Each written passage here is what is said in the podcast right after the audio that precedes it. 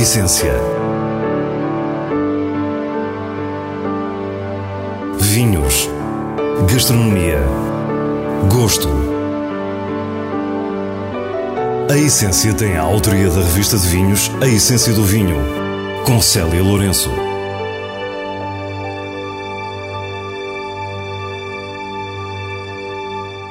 Boa noite. A essência desta semana começa pelo Douro para conhecer o enólogo Luís Sotomayor e recordar o legado de Fernando Guedes. Depois fomos saber como está a gastronomia em Portugal com Paulo Amado, o homem que criou o Congresso dos Cozinheiros. No final, temos ainda as sugestões da revista de vinhos. Deixe-se ficar e descubra a nossa proposta para o que é realmente essencial. A Sograp continua a ser uma empresa familiar, uma das maiores do mundo. Produz vinho em várias regiões, mas hoje vamos focar-nos no Douro e conhecer o percurso de Luís Sotomayor, enólogo responsável por toda a produção da empresa nesta região. Nasci e cresci numa quinta, onde se fazia vinho. O meu pai é enólogo, o meu avô, pai do lado do meu pai, também era, foi administrador de uma companhia de, de, de vinhos. Luís Sotomayor estudou Enologia em Dijon, na Borgonha. Recém-licenciado, começa a trabalhar na Sograp, onde conhece ainda Fernando Nicolau de Almeida, criador do mítico vinho Barca Velha. Tinha um, um, um humor particular. Eh, eu já encontrei o Sr. Fernando Nicolau Almeida numa altura em que ele já não era o responsável, embora ainda fosse lá todos os dias, ainda participava das provas, ainda, ainda aprendi muito com ele e, sobretudo, quando era Barca Velha, então eu, isso aí ele estava lá, estava lá sempre. Quando Luís Souto Maior começou a sua atividade na Sograp, o enólogo responsável pelos vinhos do Douro era José Maria Soares Franco. Foi uma altura de mais, digamos assim, muita tranquilidade, porque as coisas eram feitas com calma, havia gente para tudo, não havia, não havia, não havia a pressão e a intensidade que temos hoje em dia. Aliás, vinhos, vinhos do Porto, só tínhamos a Ferreira na altura, uh, vinhos do Douro fazia-se o Esteva e o, e o Douro Especial, ou, ou Barca Velha, por isso era uma coisa muito, muito tranquila. E é com o desaparecimento de um provador antigo que Luís é desafiado. Em 91 morreu o, o Sr. O Sr. Adelino e, e lembro-me de estar à conversa com, com o Zé Maria Soares Franco e Zé Maria, agora e como é que vai ser? E eu dizia, Zé Maria, agora isto toma conta do, dos vinhos. Eu? Sim, toma. Pronto. Foi assim, de 91 para cá foi sempre a, a trabalhar responsável, a fazer os lotes de vinho do Porto, os, os, de, os de vinho do Douro. É a época em que a Sograp começa a crescer no Douro. Compra duas casas históricas de vinho do Porto, a Offley e a Sandman. Ao mesmo tempo, o portfólio da Casa Ferreirinha desenvolve outros vinhos, como o Calábriga e o Quinta da Leda. E em 2007, com a saída do Zé Maria, tomo conta do janeiro de 2007, fico com, a cargo com a, a totalidade do, dos vinhos. O Douro é a região vitivinícola com demarcação regulamentada mais antiga do mundo. Essa demarcação deu-se em 1756 por iniciativa do Marquês de Pombal. Em 2001, a região vê reconhecida a sua paisagem cultural pela Unesco. É neste enquadramento de cenários notáveis que combinam a beleza natural do Vale do Rio Douro, com encostas modeladas pelo homem para a criação de terraços, que a Sograp desenvolve a sua atividade em 5 adegas e mais de 500 hectares de vinha. Com Luís Sotomayor, visitámos a Quinta do Caedo. Bem-vindos ao Caedo. É isto aqui é é, é a vinha, digamos assim. Isto é uma vinha eh, imediatamente pós-filoxérica. Pós Aliás, isto são terraços ainda eh, que foram utilizados na vinha antes do aparecimento da, da filoxera. A quinta está bem próxima do Pinhão, na freguesia de Ervedosa. Esta propriedade, do Caedo, historicamente sempre entregou uvas à Ferreira, sempre, desde sempre, e a Sograp compra, quando comprou a Ferreira em 87, esta já, já nos fornecia uvas e é, já é a Sograp que compra esta propriedade em 1992. A quinta tem uma atmosfera inexplicável. São vinhas centenárias, com castas misturadas, plantadas em patamares de aspecto arqueológico, com afloramentos de xisto, que terão sido deixados por não haver dinamite para tudo.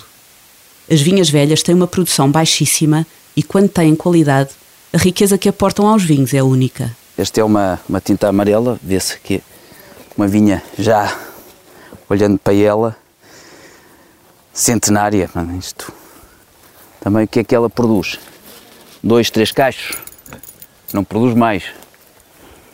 não produz mais que isso. Algumas até não, não fazem mais do que um, não têm mais do que um. Por isso temos que tratar disto, isto é quase como se fosse, como se fosse um, um bebê. Quando estivemos na Quinta do Caedo, não sabíamos que visitávamos o Douro do Sr. Fernando Guedes naqueles que eram os seus últimos dias de vida. O decano da Sograp faleceu no dia 20 de junho, aos 87 anos, e deixou um legado incomensurável. Luís fala-nos da sua relação com esta vinha.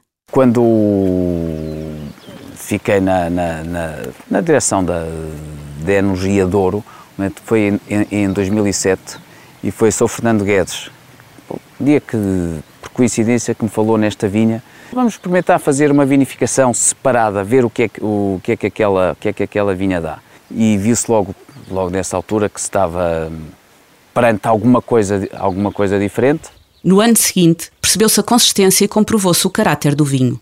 A intuição de Fernando Guedes havia sido certeira. E foi aí que o Sr. Fernando Guedes disse, não, eu quero aqui ter alguma coisa que marque, que mostre o que é que é o Douro, o que é que eu acho que é o Douro, e foi por isso, foi assim que nasceu o legado, primeiro 2008. Desde lá já fizemos, temos feito 8, 9, 10, 11, 12 e lançámos agora o, o 13. O legado é um vinho quase humilde de tão grande. É espesso, tem excessos, e ao mesmo tempo transmite uma tranquilidade que nos desarma. Lembramos-nos do Caedo, da sua escala que nos envolve, do seu ar indomável que simultaneamente lembra um jardim oriental, numa dualidade inesperada que também encontramos no vinho. Só vindo aqui é que se pode perceber o que é o, que é o legado, que é um vinho que não se quer perfeito, não, não, não, não estamos aqui com preocupação ser perfeito, porque estas vinhas que vêm daqui só pode ser bom. Ou pelo menos um vinho com personalidade e com caráter, um vinho marcante. É diferente. É isso que se quer. Não é estar a fazer um vinho perfeito e não. É o que temos todos os anos daqui, é o que pomos em garrafa. Fernando Guedes foi um visionário. O responsável por tornar a Sograp na maior empresa nacional de vinhos e uma das maiores exportadoras. Quando passou a empresa à geração seguinte, passou todo esse património e também a sua vida e a sua sabedoria. Era um homem de sorriso aberto, uma figura marcante e incontornável. A revista de vinhos atribuiu-lhe o prémio em homenagem em 2017. Só o facto de ser uma, uma empresa familiar e, e, a, e, a, empresa ter um, um rosto eh, ajuda, ajuda, muito, porque eh, e ainda para mais uma, uma, uma família presente no, no negócio. Uh, a começar pelo Sr. Fernando, pelo. Fernando Guedes, passando pelo Salvador, o Manel e o Fernando e agora a Mafalda, que está na empresa, que estão presentes e que vêm aqui e que se interessam o Sr. Fernando Guedes, logo, que é um exemplo, que é enólogo também, que se interessa imenso por isto, eh, que vem aqui várias vezes, que, me, que se preocupa, que me telefona, durante a vindima vem cá, eh, visita, visita a quinta toda, quer, quer provar os vinhos. Fernando Guedes honrou o gênio visionário do seu pai, Fernando Vanzeler Guedes, que em 1942 criou o Mateus Rosé, o mais internacional dos vinhos portugueses. Na vinha do Caedo, Luís Sotomayor brindou com Mateus ao legado do Sr. Fernando Guedes, quando ainda falávamos dele no presente. Ao, ao Mateus e ao, ao Sr. Fernando Guedes. Paulo Amado é o diretor das edições do Gosto, com projetos muito diversificados no universo da gastronomia.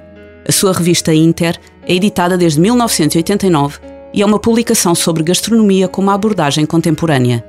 Recorre a expressões artísticas e literárias diversas, desde a pintura, à fotografia, à poesia ou à instalação. Eu vim do Algarve para Lisboa para estudar Direito. Uh, e aconteceu que eu tinha uma grande vontade de escrever, escrever livros. Uh, e fui parar a Direito, mas logo que entrei na universidade fui parar ao grupo de teatro, onde tive a oportunidade de escrever. E um dos atores era o diretor da Inter Magazine. Portanto, uh, foi a pessoa que me levou a entrar uh, diretamente de Direito, Grupo de Teatro, para a gastronomia. Foi Paulo Amado que em 2005 criou o Congresso dos Cozinheiros, tendo a 14ª edição acontecida em outubro em Lisboa. O Congresso dos Cozinheiros foi o primeiro palco. Nós tínhamos o Cozinheiro do Ano onde eles se juntavam e era uma perspectiva mais social e elegia-se um Cozinheiro do Ano, mas era preciso um palco. E o que é que eu pensei? Se eu conseguir ter 100, se cada um desses 100 influenciar 10, tanta gente. Na última edição tivemos 600 vezes 10, tanta gente. Então é essa a ideia. É de podermos juntar as pessoas e depois é verdade que, sendo eu programador, eu também posso puxar e eu puxo sempre pelo tema da Portugalidade. Paulo Amado consegue juntar nomes da gastronomia, reconhecidos e emergentes, em dias de partilha e debate. O Congresso dos Cozinheiros é o Congresso de Portugal, é verdade, tem um estrangeiro ou outro, tem as, as, as diferentes perspectivas, como tem de ter, mas estamos em Portugal, acreditamos fortemente que temos algo que nos distingue, é a nossa geografia a falar, o nosso território, consequência disso, as técnicas, as receitas, produtos, técnicas, receitas. Recuámos um pouco e quisemos saber como era a cozinha em Portugal quando começou a conhecer este universo. Eu, quando entrei em 1997, tinha alguma uh, dificuldade, naturalmente pelas minhas limitações de jovem jornalista, mas também pelo público-alvo. Não havia, não era fácil, vá, o falar sobre o, o, tema gastronomia, porque as pessoas estavam muito entregues à prática. Eu estava perante uma geração que, na sua maior parte, uh, tinha tido o ensino mínimo uh, na, na, sua época, que seria a quarta classe e mais tarde o nono ano. Elas sabem o mundo de técnica e pegam no produto e fazem maravilhas. Mas a, a perspectiva intelectual da coisa não estava com eles. Hoje, o mundo da restauração é bem diferente e Portugal já começa a alinhar com as culturas que normalmente vemos como vanguarda. Hoje temos uma nova vaga de cozinheiros que pensam cozinha, que conseguem conceptualizar. Temos também os grandes intelectuais, não muitos, pessoas com grande idade, que leram, que escreveram muito. Agora, gente com 30 e tal anos, 40 e poucos, a poder ter um papel e a saber fundamentar a nível nacional e já a nível internacional, como acontece, é formidável. Agora sou eu que digo que esses 4 ou 5, 6 ou 7 vão conseguir influenciar entre eles 10, que vão influenciar outros 10. Portanto, é um movimento crescente. E o diretor das edições do Gosto continua defendendo que o estudo e a curiosidade são o que vai diferenciar quem se quiser destacar na cozinha atual. Há muita gente a pensar cozinha pelo mundo inteiro. Livros disponíveis, conhecimento disponível. Portanto, agora quem se interesse tem um caminho muito mais facilitado. Eu diria que só precisa ter a capacidade para absorver e, e conseguir perceber o que lhe vai no seu íntimo para depois poder explorar. A menos de uma semana da atribuição das tão ambicionadas estrelas Michelin aos restaurantes da Península Ibérica, numa gala que acontece pela primeira vez no nosso país, a cozinha portuguesa vive um momento único que cria tendências. Há algumas pessoas que foram fazendo a sua resistência de dizer que a coisa portuguesa era o seu caminho. Essas pessoas têm a coerência, hoje ainda o fazem, mas a, a outra, a essas pessoas juntaram-se alguns, uh, muitos, cada vez mais, cozinheiros para que se possa dizer que hoje em dia é uma onda. Existe a onda do respeito pela cozinha portuguesa. Todos temos o desejo que os nossos chefes sejam reconhecidos. Neste momento, temos 18 restaurantes com uma estrela Michelin e 5 com duas. No próximo dia 21, em Lisboa, muitos se questionam se estaremos perante o momento histórico de ver um ou mais restaurantes com a categoria máxima de 3 estrelas do famoso guia francês. Estes novos cozinheiros estão a ter o tempo das suas vidas. Eles são estrelas nacionais fazendo aquilo que gostam. Uau! Não sei, não sei, ainda não sabemos se eles são desportistas de elite com uma duração uh, limitada no tempo. Uns serão, outros não. O diretor da revista de vinhos, Nuno Pires, sugere dois vinhos a partir dos selos altamente recomendado e boa compra da revista. Da região de Trás-os-Montes, o novo topo de gama do produtor Costa Boal encantou-nos. Palácio dos Távoras Gold Edition 2015 produzido a partir de uma vinha velha em Mirandela, é certamente um tinto que pode guardar em cave durante vários anos. Rico, encorpado, muito fino, é já um sério candidato a ícone da região. Por isso, é um vinho altamente recomendado. Mais a sul, da região do Tejo, temos um tinto de maior produção, Casal da Coalheira Private Selection 2015. É um vinho prazenteiro, suave, que não deixa de mostrar o seu corpo resulta de um lote de Toriga Nacional e Alicante Boucher. Para a revista de vinhos é uma boa compra. Na despedida, deixamos-lhe a sugestão para visitar a Essência do Vinho Madeira de 22 a 24 de novembro, no Centro de Congressos do Funchal. É já a sétima edição e conta com a presença de grandes especialistas para as provas comentadas, de vários chefes para os momentos de cozinha ao vivo e de mais de uma centena de produtores nacionais e estrangeiros. Não deixe de passar pelo Casino do Funchal para mais um evento com o selo de qualidade da essência do vinho. E é tudo. Para a semana, à mesma hora, teremos mais vinhos e muitas histórias contadas por quem os faz. Bom fim de semana.